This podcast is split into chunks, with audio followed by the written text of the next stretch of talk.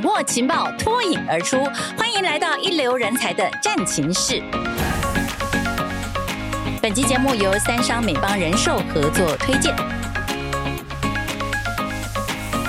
嗨，朋友们，您好，我是彭云芳，欢迎您收听这一集的人才战情室。来聊聊对创业怀抱憧憬的年轻朋友们哦，最烦恼的事情就是那个要筹的第一桶金。于是呢，就有一种模式，比方讲，先进入大企业里面去工作。展开一个宛如内部创业的模式，在大企业当中哦，其实蛮值得参考的。尤其是资浅的职场工作人，能够期待在一个呃友善的工作环境当中获得训练和培养，来学得一技之长。有专长之后呢，在这个时同时又可以开创人脉，有一些社会历练，并且只要你愿意多付出，就有多收获。这种踏实的感觉，可以从。哪个工作领域着手？如何在一个大的团队当中去打造你的个人品牌？好，今天我们人才战情室呢，就来谈这个话题。我们邀请到现场的是寿险专业人才，为大家提供在人生淬炼之后的领悟和意见，跟各个领域的人才和社会新鲜人分享。那我们请到的两位来宾，第一位我们欢迎的是三商美邦人寿行销长张才源，张行销长您好。啊，云芳好，大家好，呃，我是人家称我为 Money 哥的张财源，财源滚滚来，财源滚滚来，财源广进的财源太好了，Money 哥来到现场了，今天感觉到我们第一桶金已经不烦恼了。是 好，第二位我们邀请到的是三商美邦人寿的直白姐哦，是我们的处经理邱琼慧，邱处经理您好，嘿，hey, 主持人你好，然后我们。Money 哥，邢校长你好，对，还有听众朋友大家好。是为什么叫直白姐呢？因为她进了一个脸书粉丝专业，就叫做直白姐对世界的五四三。所以，我们现场呢有一哥也有一姐，Money 哥和直白姐。想了解，呃，我想先请邢校长就跟我们谈一谈。原本您是大学毕业后的第一份工作做了保险。可是没想到，就一生就乐在其中哦，悠游于其中。然后看您的经历也换过环境，换过东家，换过很多的单位，很多的职务。可是不改其志，就是一直在保险业里面。嗯，请您分享您这个职涯的过程，还有为什么您认为，就算是一个完全没有背景的年轻人，白纸一张进到社会里面，其实可以在寿险业里面找到一个成功创业的机会。我想，我个人是蛮幸运的。嗯，呃，幸运的原因就是我是逢甲银行保险系毕业，但很不幸的是，我大一啊，保险学就被死当。哦，原来你有过这一段？有有这个死当，你知道吗？就是我看别人都这样，我也这样啊。为什么我死当？所以我当然呃，大二的时候就重修。那我觉得幸运的就在这里，就是当我重修之后，我就更清楚我在干嘛。保险学重修。对念保险系的人很严重，因为它是基础的课程，他就会挡修。就是说，你大一这个没过，大二的不能修，大三不能修，很可能会延毕。那延毕对我来讲，那就是晴天霹雳啊！哎，这个那时候我大二呢，就比大一认真啊，珍惜这个第二次机会。对，所以幸运的是，我有第二次在念它的时候，我就应该比一般的学生懂。一直到现在，呃，刚刚有提到我做保险，今年是第四十一年，一直是做人寿保险。我们见客户，还是我们对我们公司的新人，我觉得他们对保险基本上呢，因为过去的接触并不多，所以他不会很清楚。那我是因为重修，因为我练两遍。所以我还蛮清楚的啊，基本上因为有再多念一次，就像小朋友不管是从事体育运动啊，或人生很多尝试啊，如果你愿意再试一下，那可能这个时候呢，会让你的胆子大，让你的胳膊强，让你有机会更了解这个行业。所以当我进入大三跟大四的时候啊，我就蛮刻意的去选修其他跟保险相关的学分，因为那时候我已经决定。我要从事人寿保险这个行业，是，所以我跟我的助教请教说，我以后要做保险。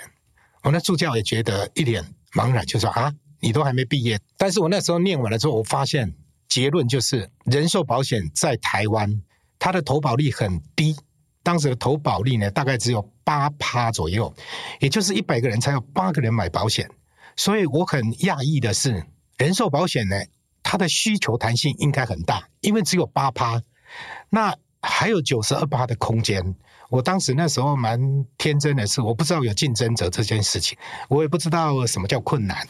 我念了之后，发现第一个保险的重要性跟意义功能，第二个我发现市场还那么才属于这个所谓刚开发的地方，我就立定志向要从事人寿保险。像我个人的运动呢，我没有打过篮球，因为我发现打篮球的人每个都比我高，我觉得这个球类我没有前途，所以我我只当啦啦队，我不会下场。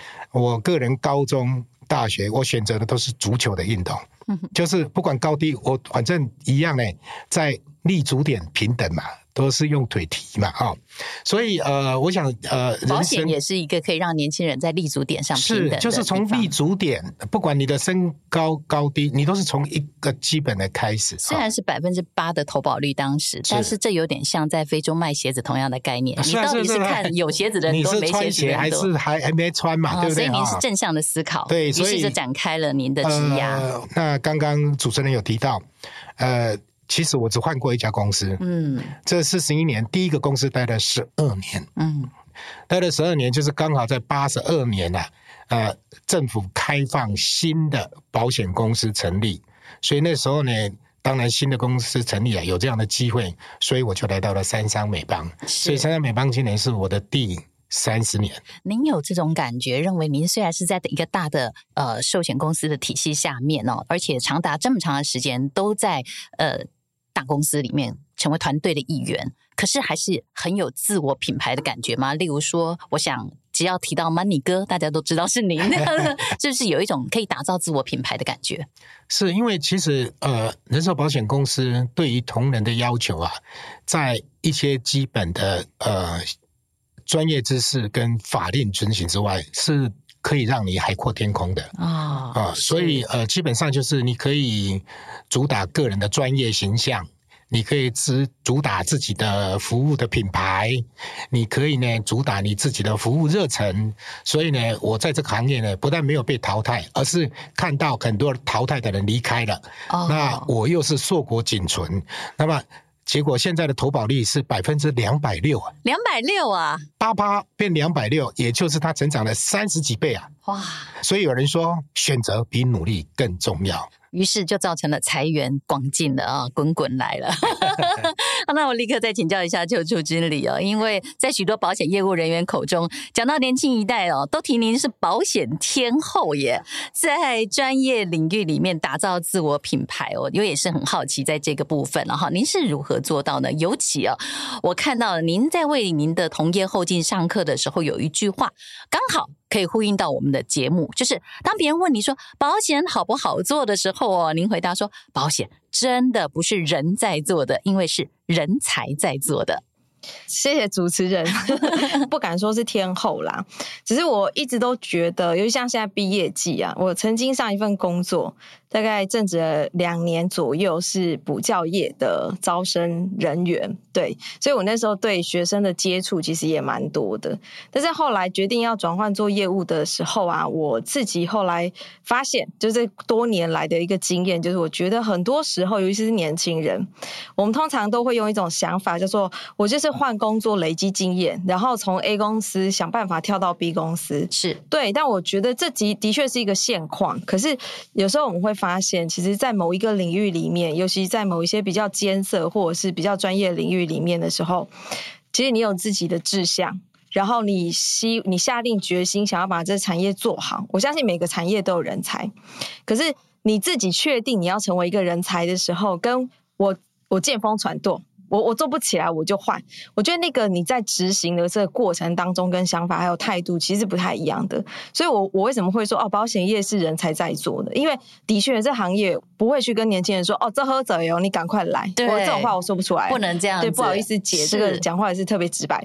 对，但是我觉得，如果你是对自己的人生啊，或者是有一些期待。因为我觉得有很多的行业，它除了专业要求之外，它并不一定是可以让你想干嘛就干嘛，想怎么做就怎么做。但是我觉得人寿保险就有有如同我们刚刚行销长在分享，就是说它其实是像 open open book 那种感觉，大学考试一样。我给你制度，我给你法规，你只要遵循在这个这条路上，不犯法你守法，对，但是你要如何的行销客户、开创客户，然后怎么样拓展你的订单？我觉得这个都完全就是掌握在你自己手里呀、啊。我觉得，嗯、对呀、啊。所以如果我今天是对自己人生很有期待的，我就会觉得说这行业真的太棒了，是不是？我都不用 别人管。其实在这个产业里面，它的确有它的挑战度。嗯，可是我觉得它应该就是说，在你备齐了自己所有的专业之后，其实更应该去享受这行业带给你的这个挑战，因为它也是实力的累积。对，那当然，相对现在的客户啊，我也要说，就是很多年轻人会觉得啊，反正做什么好像行销，我拍拍抖音，我好像就会有很多粉丝。其实你真的投入之后，你就会发现不不是这样的，很多的行业都不是，你后背后的用心其实都是。那像人寿保险，也不是很多的客户觉得哦，你就是卖卖保单，no，不好意思哦，对，因为我觉得这包含了很多人际关系的应对，好，包括你怎么样在这个艰难的商品里面这么难，客户有时候你讲白话他也听不懂。嗯，对，我怎么样去让客户能够理解保险，他要购买规划这些东西。对，哦、所以我觉得除了刚刚说的自由度，还有这个、这个这个开开展的程度，这这行业很棒之外，另外一个就是我觉得专业的部分，没错，对，也是很需要。我觉得促进有一个很厉害的地方，嗯，你也曾经强调，就是客户不永远都是对的。对啊，当然。嗯因为我我我我讲可以讲真话哈，当然直白姐来，姐已经把袖子拉起来。因为我我自己觉得哦，就是现在的消费者，他们大概都是，由于台湾的消费者被惯坏了，可以讲吗？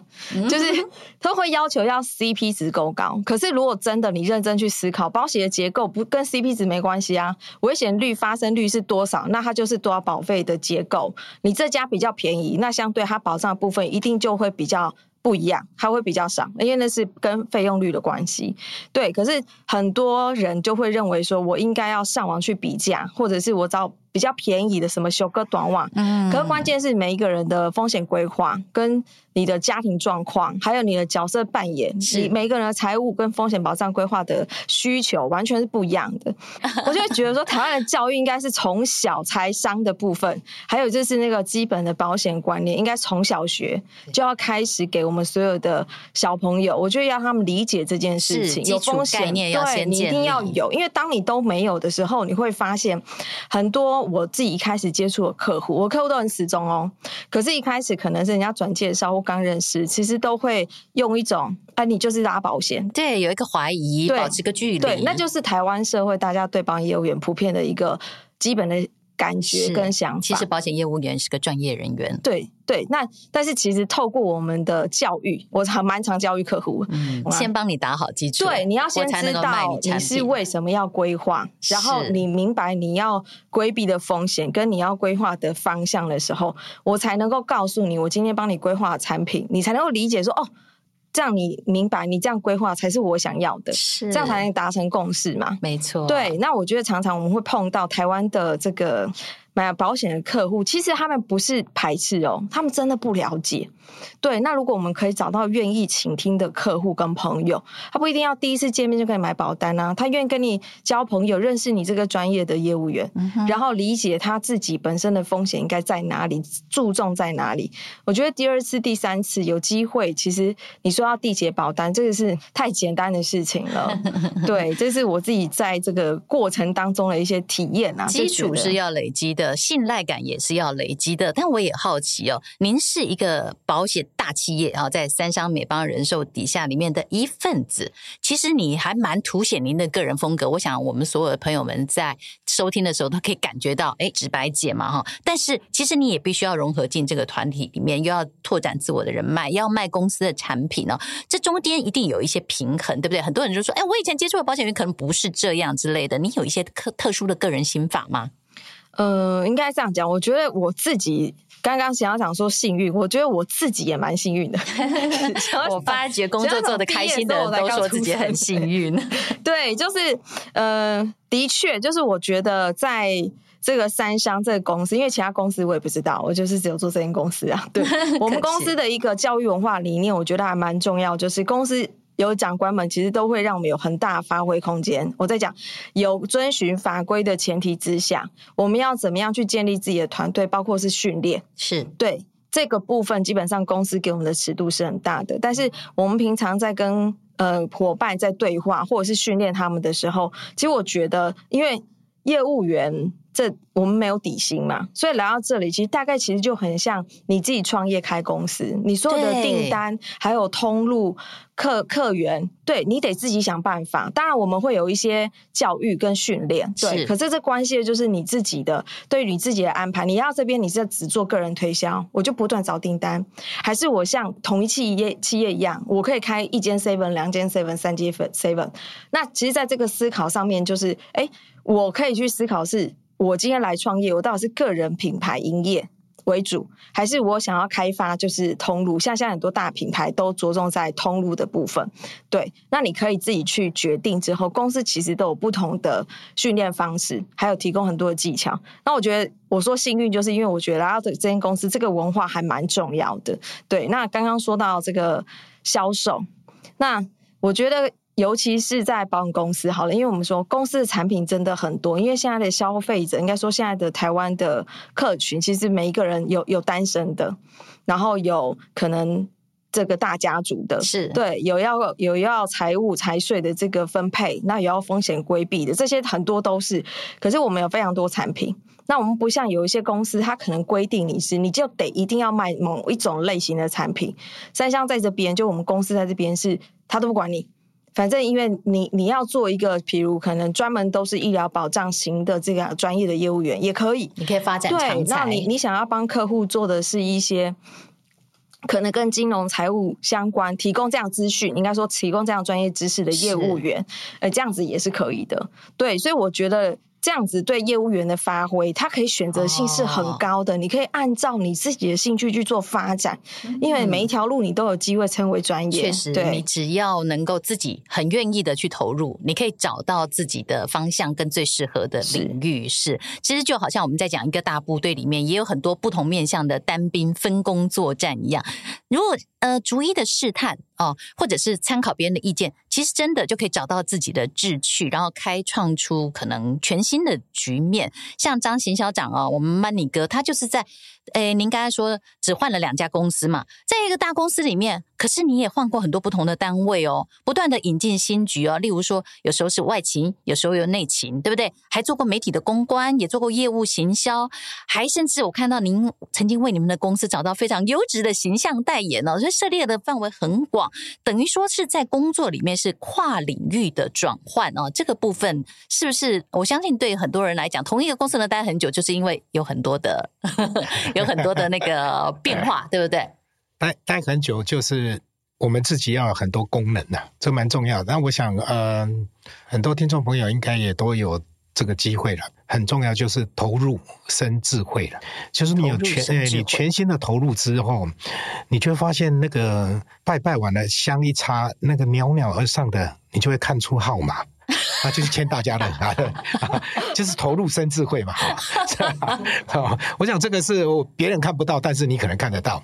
那我之前刚开始的第一份工作，那个公司录用我，他觉得嗯，我是念保险的啊，所以很快进入状况，所以我当时就在做教育训练的工作，内勤的。那待了大概快四年，那那时候呃，我就觉得我教过的新人大部分都不见了。大部分都不见，就是因为市场是很很无情的嘛。哦，呃，刚我们提过，如果做推销、行销这个工作，你就是老板嘛，你没有底薪嘛。巴菲特有底薪吗？所有老板都没有底薪，但他们为什么？他们都很投入在他专注的地方。每一个人专注自己的工作，你的智慧就出来。是。那当时我很专注做我的信念，但是我结婚了，我生小孩了，我觉得我内勤的收入呢不够，但是呢我。教过那么多都阵亡了，嗯、我们称为阵亡。嗯，但是少数没有阵亡的人，收入都比我高。他们来公司碰到我会叫我张老师啊，所以我就开始去研究公司的业务的制度。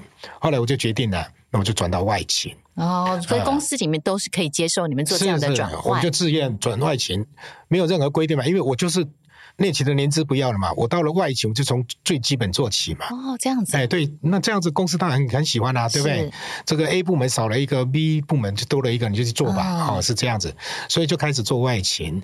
外勤呢，那么大概做了八年，后来呢，就是呃，到了新的公司到了三三美邦啊，就三十年前来了之后呢，那么公司就让我做业务、行政、管理跟行销，就是跟不断的跨领域，对，就是跟业务相关的，嗯，跟业务相关的，譬如说啊、呃，商品的设计，我我们跟精算来去看我们需要推出什么商品，然后呢，因为有业务，我们必须帮他办这个呃训练、竞赛、奖励、奖励。啊，所以。就很多这一些都要做。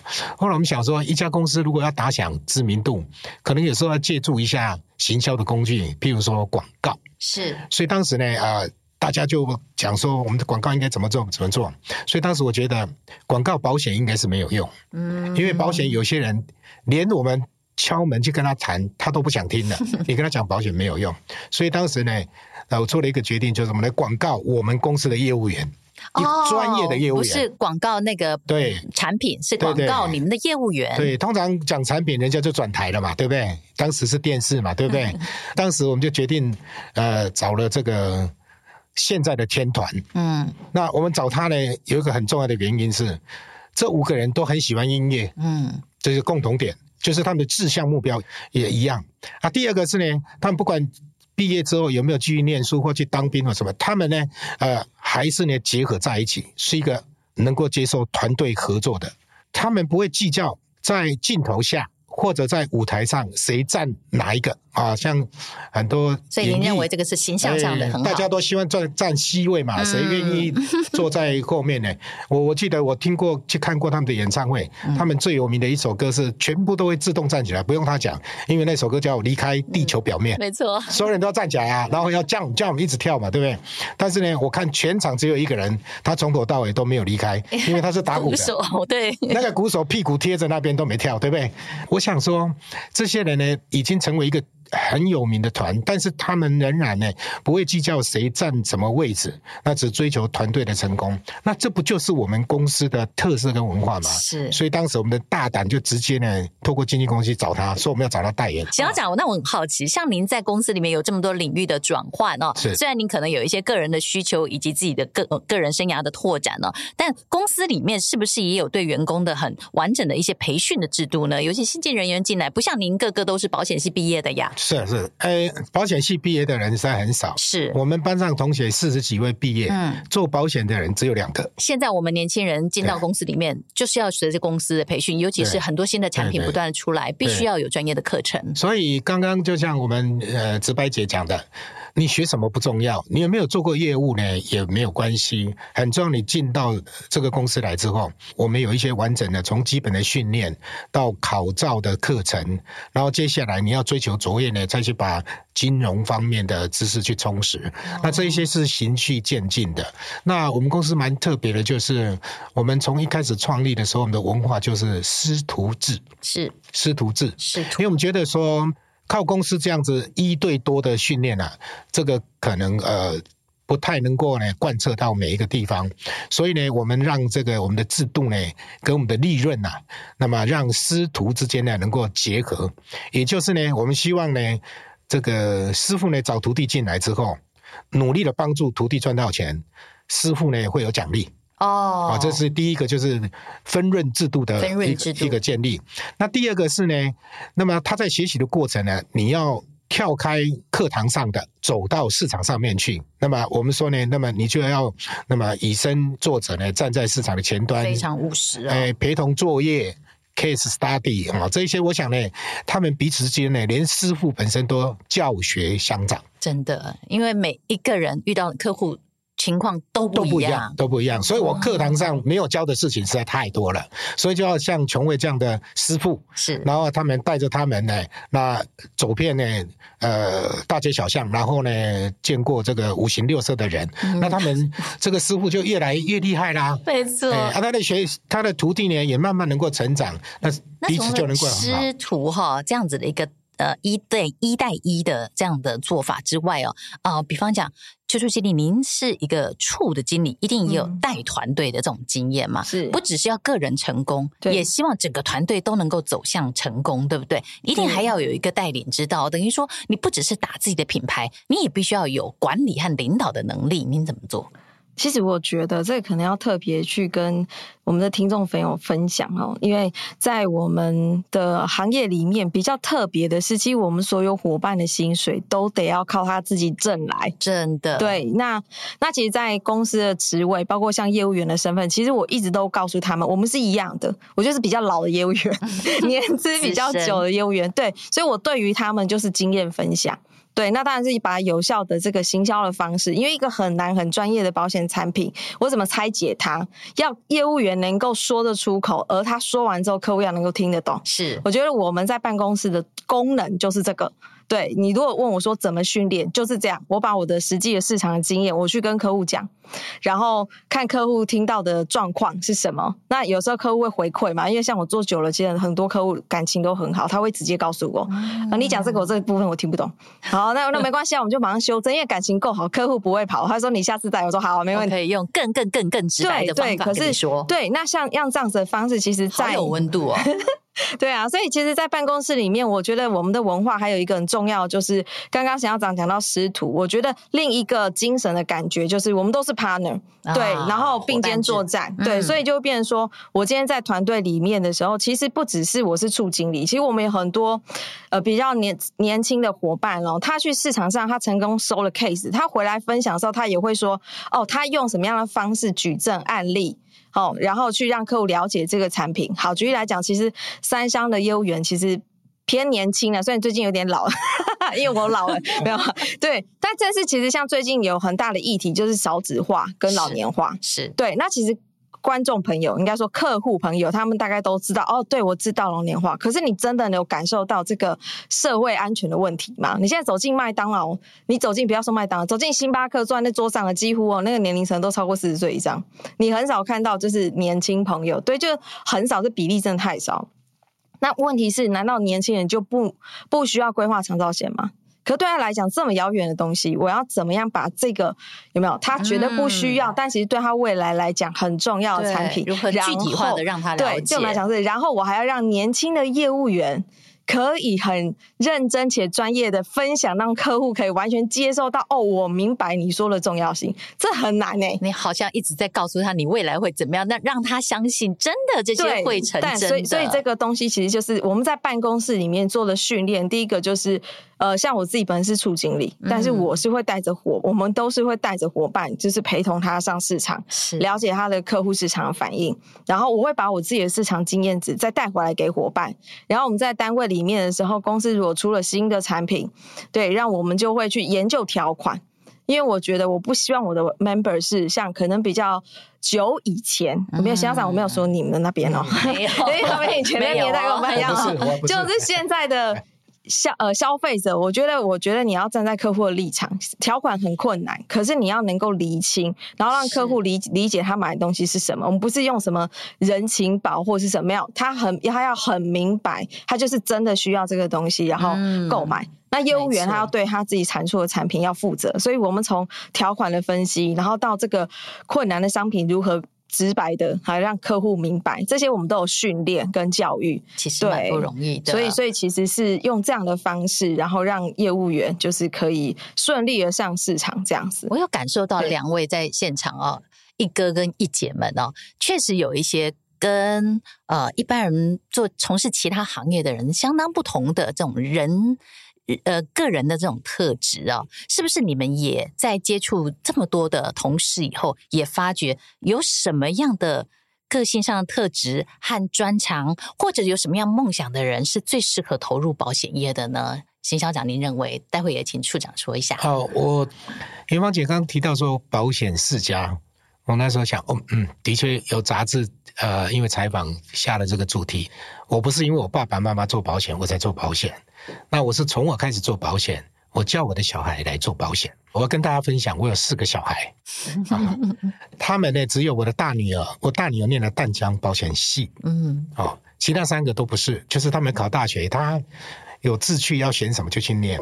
但是呢，我个人在家里定了一个奖励办法，哦，就是成年礼，当时是只要满二十岁就可以考寿险公会的证照，哦，所以我们家的小朋友是只要满二十岁。你可以来上课，我可以给你考古题，那你只要考过，我们家是有奖励的。哇，好特别！所以我的四个小孩通通来公司上过课。然后呢，通通呢考过试哇，而且几乎都是一次就过，都拿到了您的奖励。哎，所以钱也花了不少。这奖励金应该蛮多的，嗯、对，非常好。要成立一个世家，可能是要花很多心血。那现在四个人呢，那应该说都在我们公司。哇，两位内勤，两位外勤，他们不见得是学保险。是。那我觉得什么人可以加入呢？成长看得见。改变是关键。如果你愿意改变，改变你学习的观念，改变你学习的态度，改变你自律的态度，你就可以来做保险。那就欢迎你加入我们这个行列。有这样想法的人就适合，对不对？是白姐认为呢？我觉得哦，在我们公司有一段话，我都一讲我们公司，你看我都被三 香感化了。我们有段话是这样想讲的哈，就是成功的捷途径哦，就是有三个关键要素，叫目标、途径、人。目标就是人生目标，你自己有一些就是你想要完成的人生目标，对。那透过什么途径？包括台湾人应该是全球，我觉得数一数二最喜欢创业的国家吧。就是咖啡店准备弄个摊位，然后这边当老板，都有老板梦。台湾人很很上进的。可是我觉得，如果你没有资金，可是你真的希望。你真的也得必须靠靠自己的双手有一片天。那我觉得人寿保险是，只要你撇开就是你那有的没有的先入为主的观念，你真的把把你的 open mind 打开，是你来了解，我觉得在这里是一个很好的创业环境。对，因为第一个所有做的事情都是符合法规，你不用突然担心有没有突然干嘛，然后店就没了，不符合法规。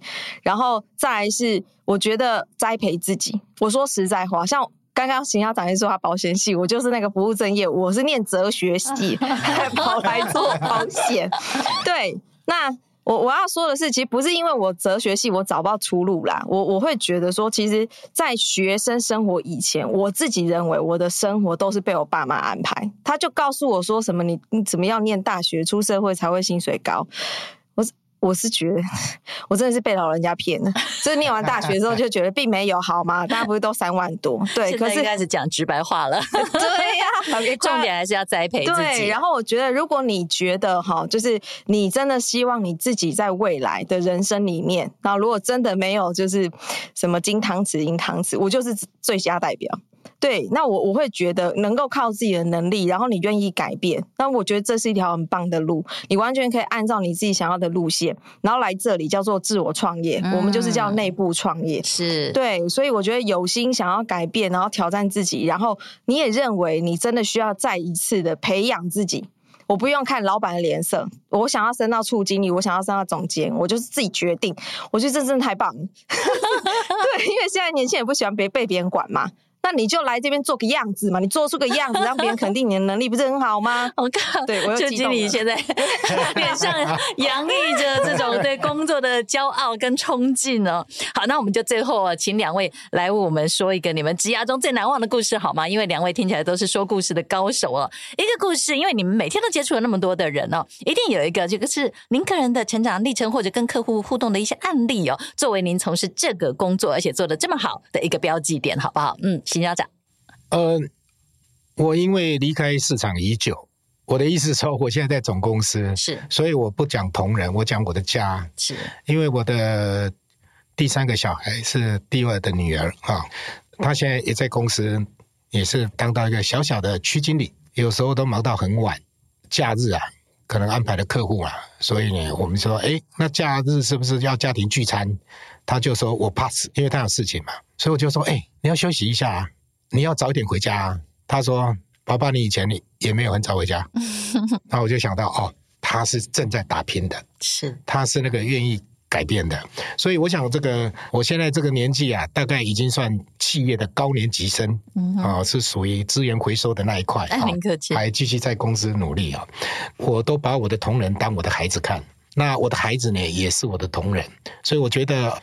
我们能够这样子互动、互相了解，就像之前我们的代言的天团有一首歌叫《第二人生》啊，《第二人生》。哎，他说第一站是天真，第二站是青春，那下一站由你自己决定你的人生。哦，所以我想是说的真好、呃，代表我个人这看到跟经历过的一些过程。改变可以看见哦，是改变也可以带来财源广进哦。是的，是。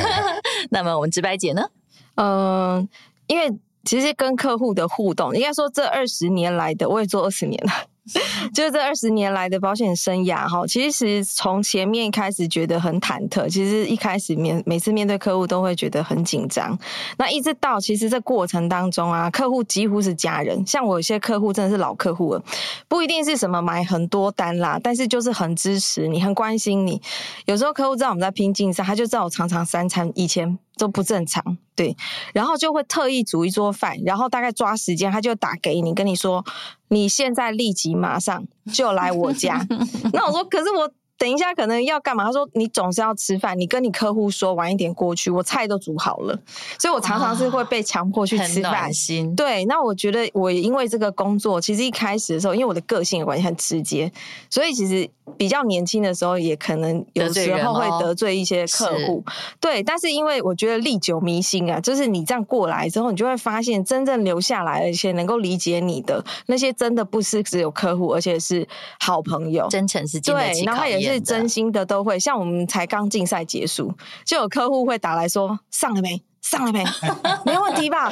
对，那当然每一年一定都是没问题啦。可是你知道被 被这样询问，你就会觉得就甘心没？你知道那个感觉吗？对，所以我觉得其实真的。你你投入在你的人生，就是我们何德何能？你很努力的经营你的工作，投入你的人生，可是你周遭所有的朋友都变成你的加油队伍，嗯、对。然后我觉得这样子的互动，我觉得很开心。这个也是这个工作带给我的一些我觉得很棒的体验。也许你只是一个人投入在工作里面，但是无形中竟然背后有一群啦啦队一直在应援着你。对，对，没有错。我们今天真的听到的是两位来自三商美邦人寿的这些资深的呃，不但是告诉。诉我们怎么样在团队里面工作，也告诉我们怎么样打造出个人的品牌，还有就是同事之间如何的合作，却又可以哦，呃，大家各异其趣，用自己的方法。去开创出自己的人生，而且在这个社会上有那么多你们淬炼之后的一些领悟跟心得可以跟大家分享。我觉得给很多在刚开始想要走入这个职场里面，或者是在各行各业的朋友，一定都有很多参考的价值。尤其是这样子的一个心法跟态度，非常谢谢啊，两位都给我们很大的这种正面的这种呃力量。谢谢，谢谢，谢谢，谢谢，也感谢所有朋友们的收听，我们下次见。